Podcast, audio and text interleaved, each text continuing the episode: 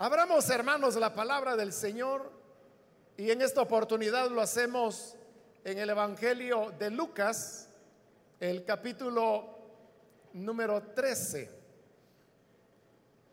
Ahí leeremos la Sagrada Escritura en el Evangelio de Lucas, el capítulo número 13.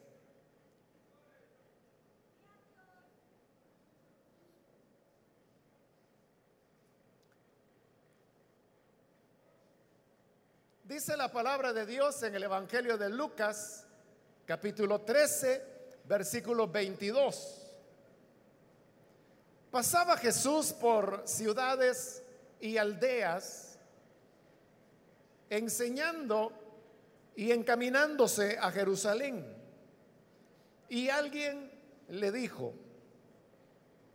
Señor, ¿son pocos los que se salvan? Y él les dijo, esforzaos a entrar por la puerta angosta, porque os digo que muchos procurarán entrar y no podrán. Después que el padre de familia se haya levantado y cerrado la puerta, y estando fuera empecéis a llamar a la puerta, diciendo, Señor, Señor, ábrenos. Él respondiendo os dirá, no sé de dónde sois. Entonces comenzaréis a decir, delante de ti hemos comido y bebido y en nuestras plazas enseñaste. Pero os dirá, os digo que no sé de dónde sois. Apartaos de mí todos vosotros hacedores de maldad. Amén. Hasta ahí dejamos la lectura. Pueden tomar sus asientos, por favor.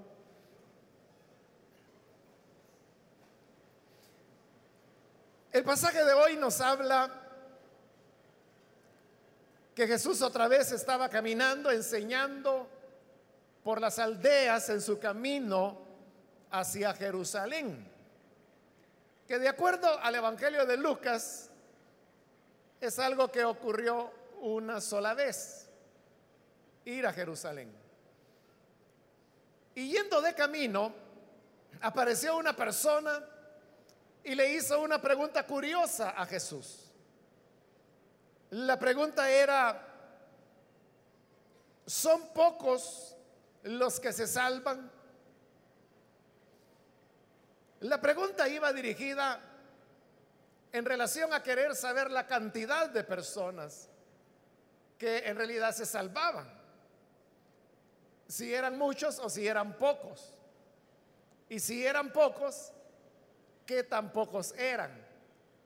La persona que hacía la pregunta de por sí asumía que los que se salvarían serían pocos.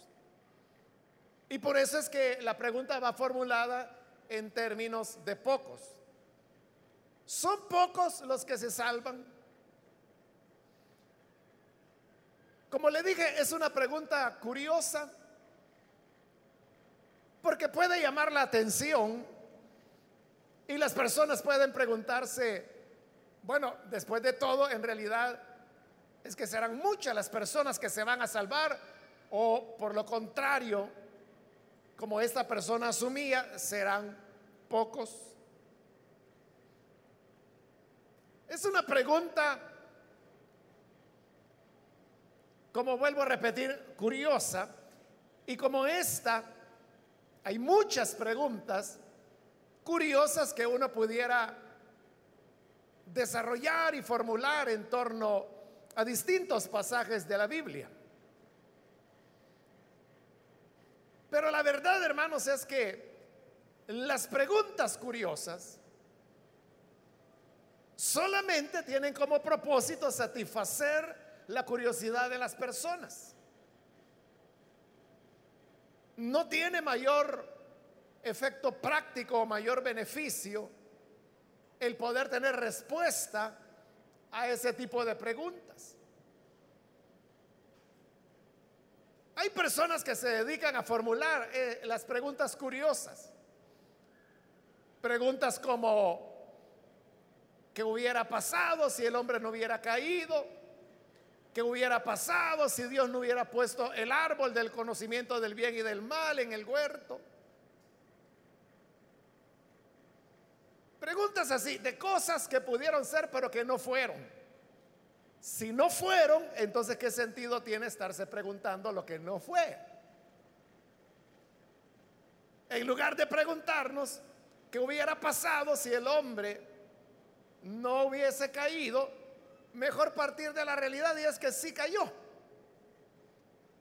Y estando caídos y siendo nosotros parte de esa humanidad caída, entonces preguntarnos cuál es la esperanza o la respuesta que tenemos ante esta situación.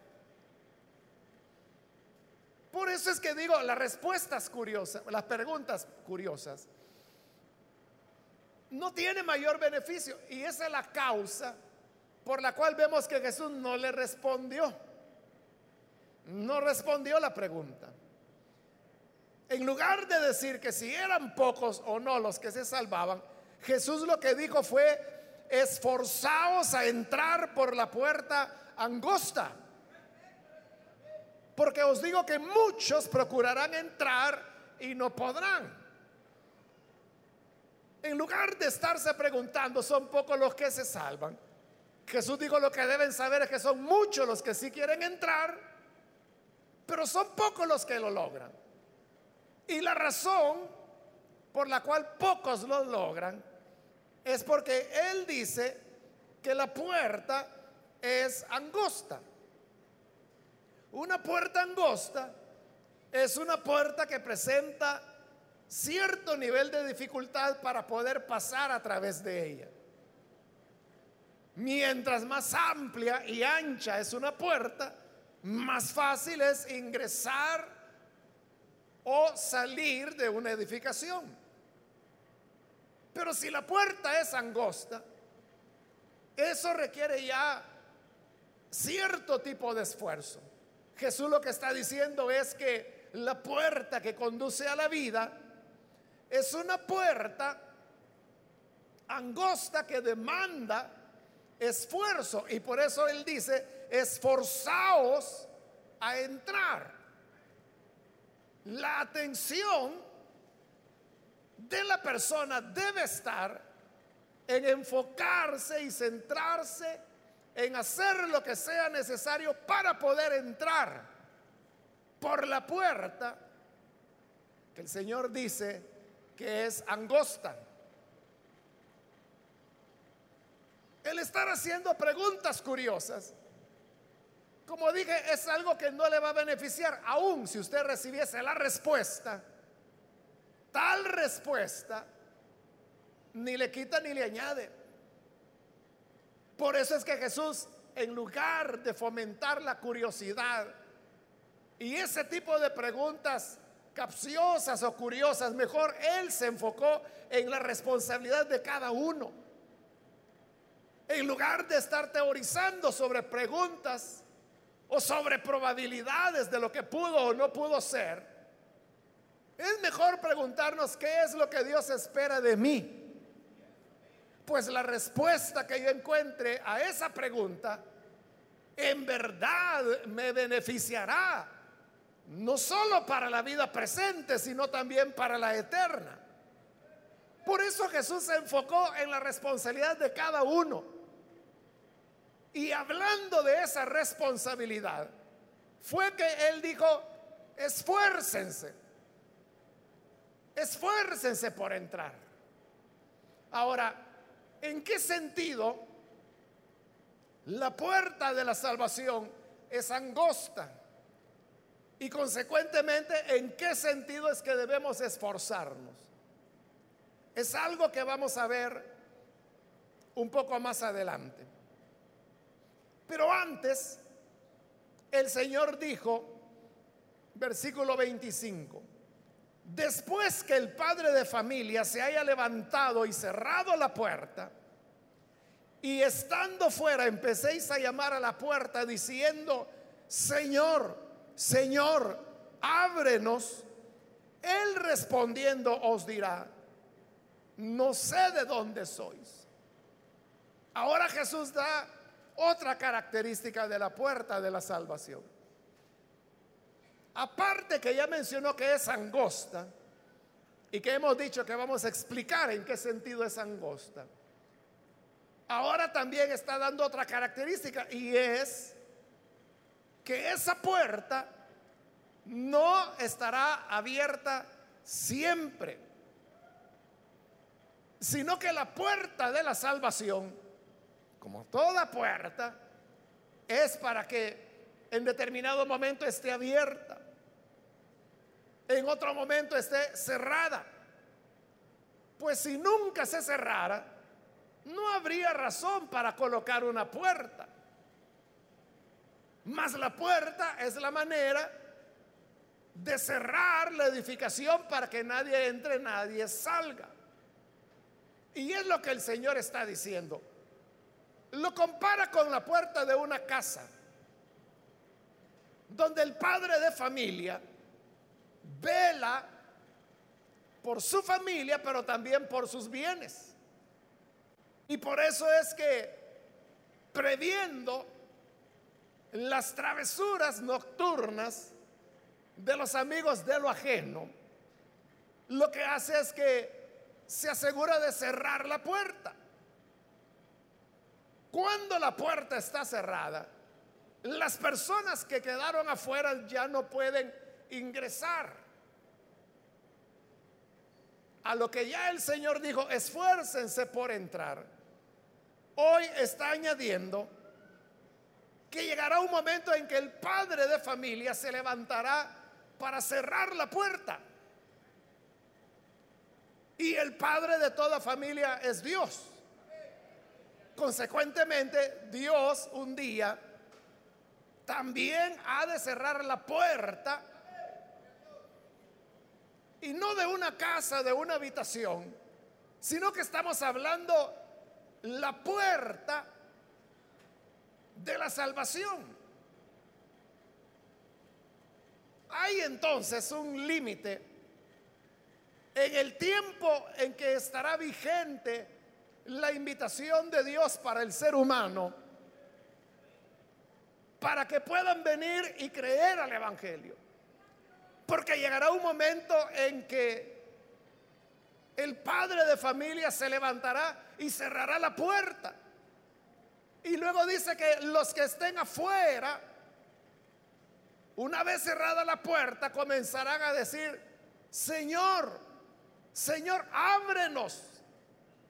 Y Él le responderá, no sé de dónde son, no los conozco.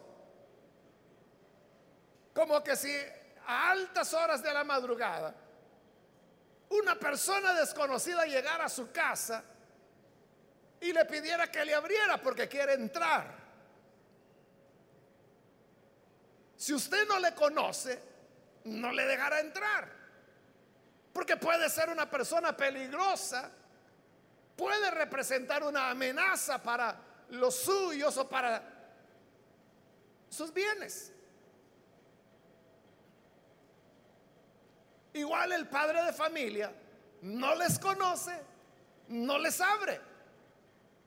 Y por eso les dice, no les conozco no les abrirá la puerta.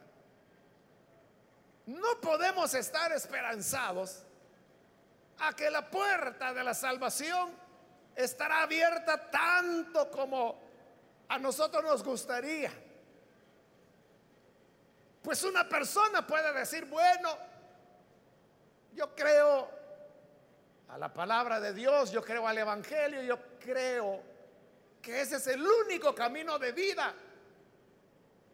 Pero antes de entrar por esa puerta, yo quiero probar lo que es el mundo, yo quiero probar lo que es el pecado, la maldad. Entonces son personas que se toman vacaciones por 10 años, 15 años. Vuelven ya todos revolcados ya, todos enfermos, lesionados, heridos. Algunos volvieron y encontraron que la puerta todavía estaba abierta. Pero el problema es que la puerta no estará abierta siempre. El Señor está diciendo ahí que el padre de familia se levantará y la cerrará. Igual que un día Noé, su familia, entraron al arca. Y dice la Biblia que Dios mismo le cerró la puerta del arca. Y como Apocalipsis lo dice, que cuando Él cierra, nadie abre. Ya no hubo oportunidad para las personas de entrar en el arca después que por años Noé, pregonero de justicia, les invitó al arrepentimiento y a ingresar al arca salvadora. Cuando ellos vieron que no era broma, sino que el diluvio era una realidad, ya era tarde. Porque Dios ya había cerrado la puerta. ¿Cuándo Dios cerrará la actual puerta de salvación? No lo sabemos.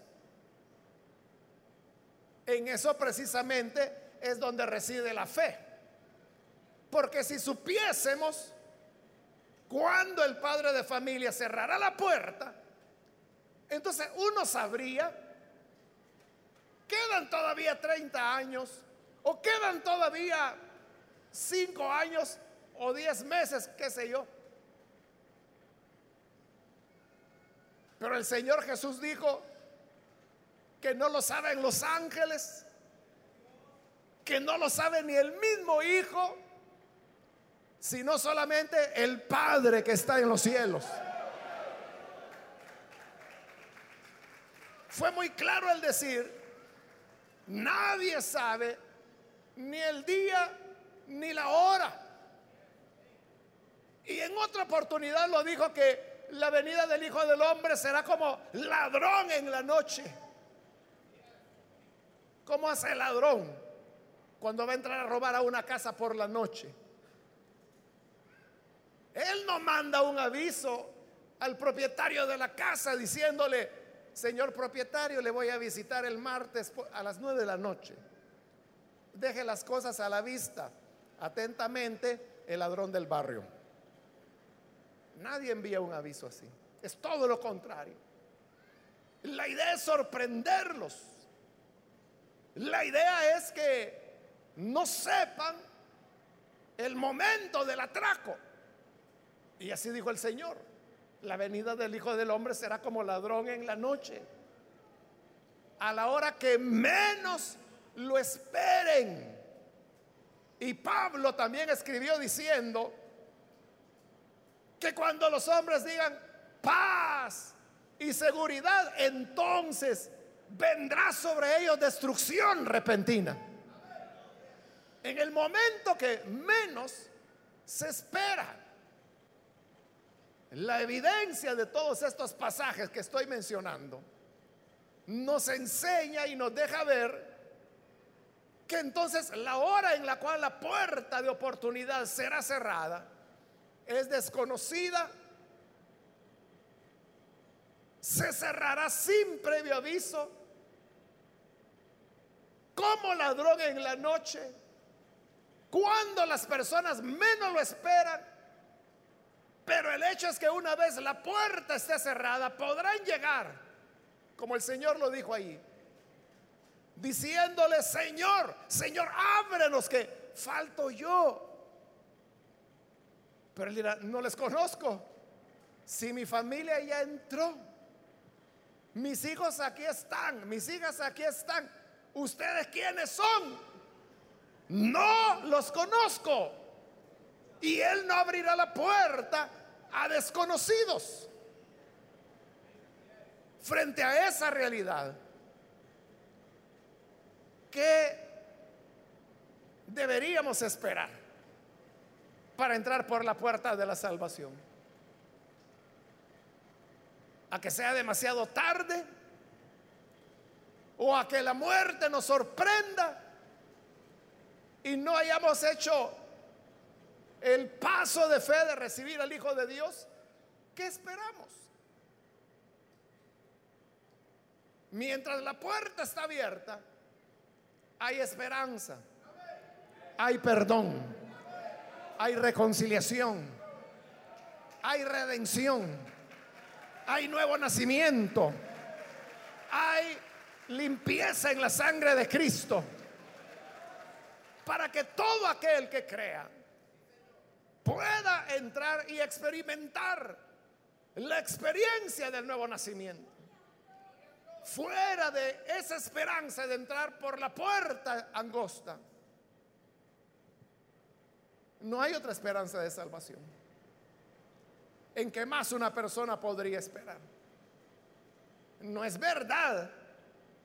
Lo que el joven dice es que mi abuelita es diaconisa de la iglesia en el día final, aunque sea de las faldas de ella, me voy a agarrar.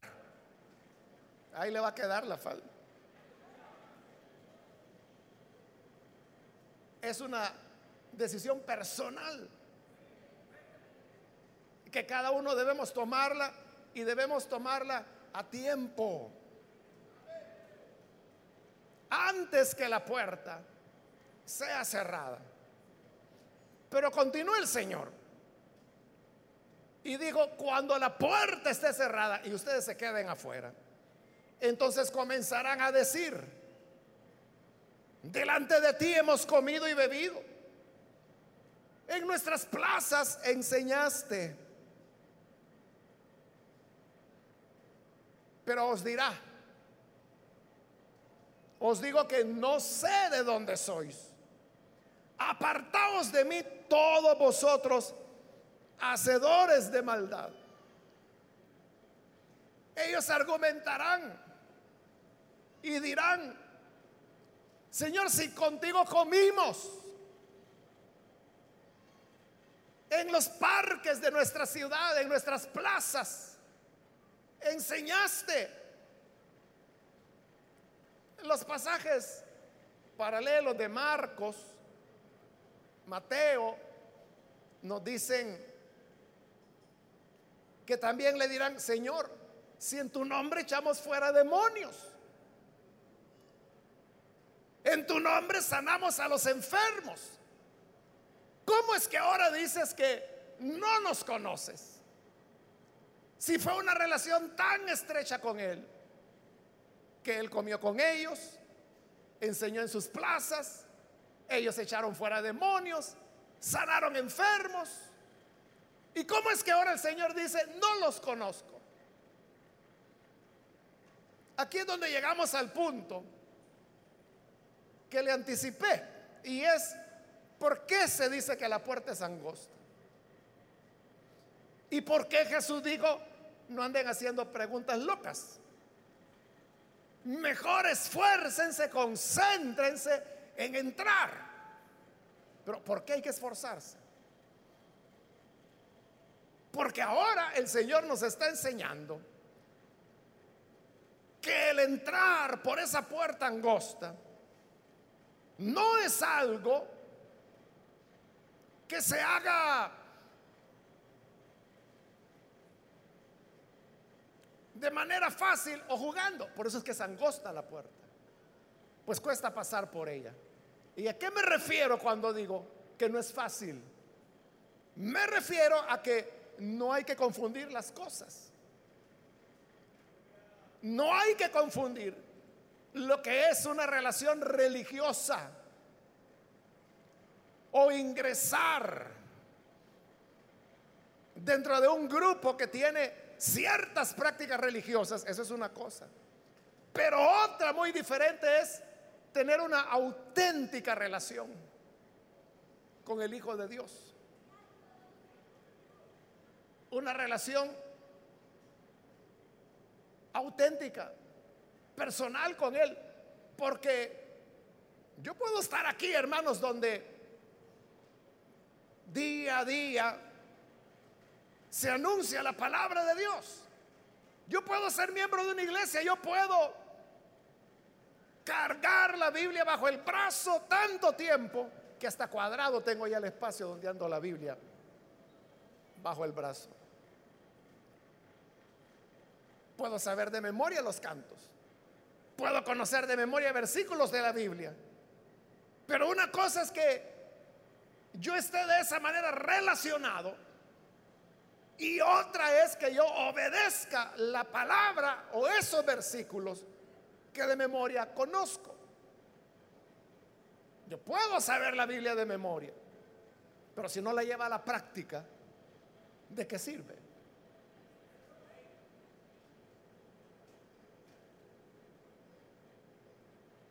Así fue cuando los sabios del oriente, cuando Jesús nació, fueron a Jerusalén. Y al llegar a Jerusalén, como lo que ellos sabían es que había nacido el rey de los judíos. Entonces dijeron, ah, pues vamos al palacio, porque si es el rey, el rey nace en el palacio, vamos al palacio. Y ahí preguntemos a dónde está el rey, porque hemos venido a adorarlo. Llegan al palacio y sucede que el rey es un viejo que se llamaba Herodes. Pero dijeron, bueno, quizás es el papá. Y le preguntaron, ¿dónde está el rey de los judíos que ha nacido? Herodes dice, el rey. Si el rey soy yo. Pero no quiso hacerle bulla, sino que hizo, voy a averiguar dónde está ese rey. Cuéntenme, ¿cómo es eso que andan buscando un rey? Venimos del oriente y vimos su estrella que nos indica que ha nacido. Así dice Herodes. Vamos a averiguar en este momento. Y manda a llamar a los maestros de la ley, a los que sabían de memoria la escritura. Por eso le digo, una cosa es saberla de memoria. Los manda a llamar y les pregunta, miren, estos señores vienen desde el oriente porque dicen que quieren adorar al rey de los judíos que ha nacido. Y me preguntan, ¿dónde está? Y yo no sé, entonces les pregunto, ¿a dónde nace el rey? Y los escribas, los doctores de la ley, que sabían de memoria la escritura, porque ellos la copiaban, por eso se llamaban escribas, porque eran los que transcribían los manuscritos. Dijeron, pensábamos que por una pregunta más difícil nos llamabas, pero si es por eso, eso quien no lo sabe, escrito está en Belén de Frata ha de nacer el que será Señor sobre las naciones. Ah, dijo Herodes. Entonces, en Belén, gracias, dijeron los sabios. Y fueron a Belén y hallaron al rey y lo adoraron. Pero los que sabían de memoria el pasaje, fueron. No fueron. Esa es la diferencia que le digo entre conocer la Biblia y obedecer y llevar a la práctica lo que ya sabemos. Es más, el mismo Herodes, que estaba interesado en tratar eso que él consideraba una rebelión, ni él fue, sino que le dijo, vayan y se lo encuentran, ahí me avisan para yo también ir y adorarlo. Tengo un puñal que le quiero adorar, dijo Herodes. Y los sabios inocentemente que no sabían los intereses que estaban de por medio. Está bien, vamos y si lo hallamos te avisamos. Fueron, lo hallaron. Y después de adorar al Hijo de Dios, al Rey de los judíos, dijeron, bueno, vámonos de regreso porque hay que avisarle a Herodes dónde está. A iniciar el camino iban cuando el Señor les habla y le dicen, no, no vayan, regresense por otro camino. Y se fueron por otro camino. Y ahí donde Herodes se enoja, porque lo engañaron. Entonces las personas pueden conocer mucho de la Biblia, pero no llevarla a la práctica. Hay gente que conoce la Biblia y la usa para la maldad. Hay personas que utilizan la Biblia para engañar para estafar a las personas. Por eso es que uno puede estar muy familiarizado. Y vea esto. Esto es real, esto es histórico. Se ha dado en los dos mil años de historia del cristianismo.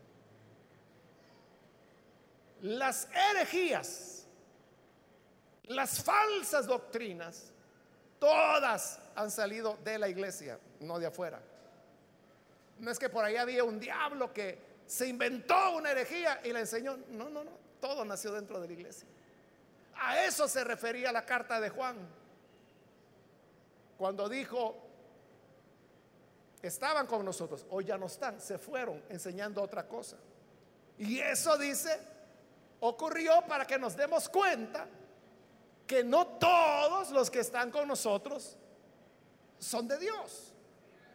Salieron para que se manifieste que no son de nosotros.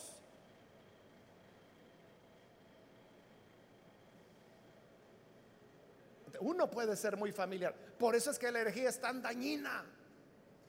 Porque si la herejía naciera con un loco que vive allá en la isla, no sé qué, nadie le haría caso. Pero el problema es que la herejía nace en el seno de la iglesia, de gente que conoce la Biblia, de gente que la ha enseñado, que la ha predicado, donde se ha adorado a Dios, donde se ha tenido una vida de iglesia. Por eso es que es peligrosa. Entonces, ¿por qué hay que esforzarse?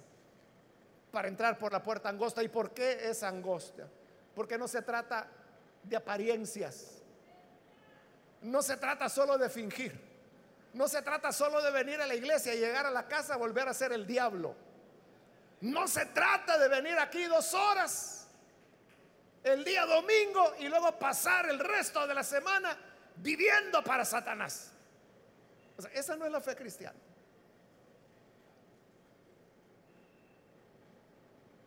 Si así fuera de fácil, muchos entrarían. Pero Jesús dijo, la puerta es angosta. Y hay que esforzarse. ¿En qué sentido hay que esforzarse?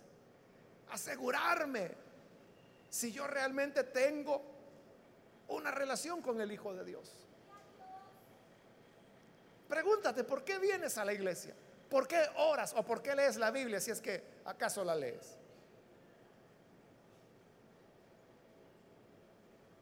Es porque de verdad tienes una relación con Dios y le hablas a Él. Y ojo, tener una relación con Dios no es tener a Dios como el muchacho que me hace los mandados. Y que si estoy enfermo, Él me cure. Y que si no tengo trabajo, que Él me lo busque. Que si no tengo novia, que me encuentre una. Algunos tienen a Dios así como mandadero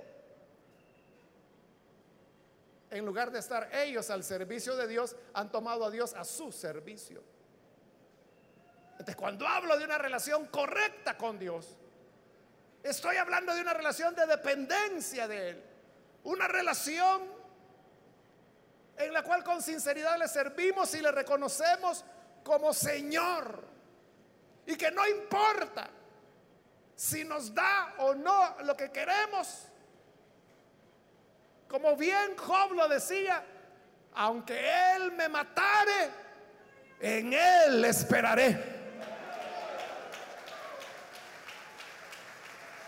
No importa si no nos da nada.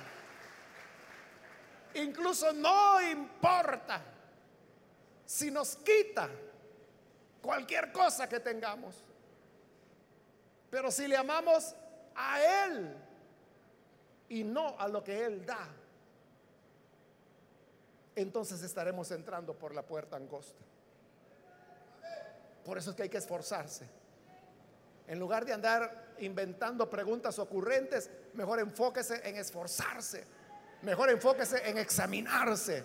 Mejor enfóquese si en su vida realmente hay una entrega a Dios, si realmente hay santidad o si simplemente viene a hacer el show a la iglesia. Dios no puede ser engañado. Por eso es que en el tiempo final le dijeron, si predicaste, comiste con nosotros, si mi mamá era la coordinadora de diaconisas, si mi papá era pastor por 45 años, y el Señor dirá, pero no te conozco, hacedor de maldad, apártate. No importa el tiempo, no importa quién es papá, quién es mamá, quién es la abuela, el abuelo, el hermano, la tía, no importa. Necesitamos desarrollar una relación personal y directa con el Señor y que sea honesta. Que Dios nos ayude para que sea así de esa manera. Vamos a orar, vamos a cerrar nuestros ojos. Y ahora, antes de orar, yo quiero invitar a las personas que todavía no han recibido al Señor Jesús como su Salvador. Pero si usted hoy ha escuchado esta palabra y a través de ella se da cuenta de la necesidad de tener un encuentro real, honesto, no de estar fingiendo, no de estar guardando apariencias, sino que en el fondo del corazón experimentar auténtico arrepentimiento y un deseo sincero, honesto, de buscar a Dios, de amarlo. Si ese es su deseo y lo que siente, yo le invito para que hoy usted pueda entregarse al buen Salvador. Y para eso, en el lugar donde está, póngase en pie para que podamos orar por usted. Cualquier amigo o amiga que necesita venir para creer en el buen Salvador, póngase en pie y oraremos por usted. Hoy la puerta está abierta. Recuerde, no estará abierta por siempre. ¿Cuándo se cerrará? Jesús dijo, nadie sabe ni el día ni la hora. Puede ser ya en dos minutos o puede ser en dos años, no lo sabemos. Pero porque no lo sabemos, es que debemos estar preparados ahora. ¿Quiere entregarse al Señor? Póngase en pie. Queremos orar por usted. Le animo para que no deje pasar este momento. Con toda confianza, venga el buen Salvador. Póngase en pie para que Oremos por usted, cualquier amigo, amiga, que es primera vez que viene el Hijo de Dios. Póngase en pie. Oraremos por usted. Le invito para que no deje pasar este momento. Recuerde que es una oportunidad que posiblemente no se vuelva a repetir. Pero si hoy la oportunidad está abierta, yo le animo para que venga, póngase en pie. En el lugar donde está con toda confianza, póngase en pie para que oremos por usted. Y también gano tiempo invitando si hay hermanos, hermanas que necesitan reconciliarse con el Señor. De igual manera, póngase en pie para que podamos orar por usted. ¿Hay alguna persona, algún hermano, hermana que se alejó, pero hoy comprende que ese fue el peor error que pudo cometer. Póngase en pie y reconcíliese. Le invito para que en este momento venga y arregle sus cuentas con Dios. Él espera. Hoy la puerta está abierta. Muy bien, aquí hay una joven, bienvenida, Dios le bendiga. Aquí hay otra persona que pasa, Dios la bendiga. Bienvenida también. Alguien más que necesita pasar. Aquí hay otra persona más, Dios la bendiga. Bienvenida. Alguien más que necesita venir. Póngase en pie para que oremos por usted. Hoy es el momento, es el tiempo para que pueda pasar. ¿Hay alguna otra persona? Le animo para que no desaproveche el momento. Póngase en pie. Si usted se encuentra en la parte de arriba, igual, con toda confianza. Póngase en pie, pase y oraremos por usted. Le animo a que lo haga ahora mismo porque voy a finalizar la invitación. Vamos a orar. Pero si hubiese alguien más que por primera vez necesita entregarse al Señor o reconciliarse, póngase en pie y aproveche que esta fue ya la última invitación que hice. mi vida. Muy bien, aquí hay un niño que pasa, bienvenido. Acá hay otra persona más, Dios lo bendiga, bienvenido. Algo otra persona que aproveche esta última invitación, porque vamos a orar en este momento. A usted que nos ve por televisión, le invito para que se una con nosotros y con las personas que están aquí al frente en esta oración. Padre, te agradecemos por cada persona que está aquí al frente, que viene reconociendo su necesidad. También te pido por aquellos que a través de televisión, a través de las emisoras de radio, a través de multimedia están abriendo sus corazones para creer en ti. Donde quiera se encuentran. Que tu mano de perdón y tu mano salvadora les alcance, les toque, llevando perdón, nuevo nacimiento, reconciliación, redención. Perdónales que tu sangre preciosa lave sus pecados para que sean limpios, para que puedan amarte y para que permanezcan siendo fieles cada día de sus vidas. En tus manos les encomendamos y a toda tu iglesia, ayúdanos para que nuestro cristianismo sea auténtico, que no sea solo de forma o externo, sino que en verdad podamos vivir sirviéndote con honestidad absoluta. Por Jesús nuestro Señor lo pedimos. Amén.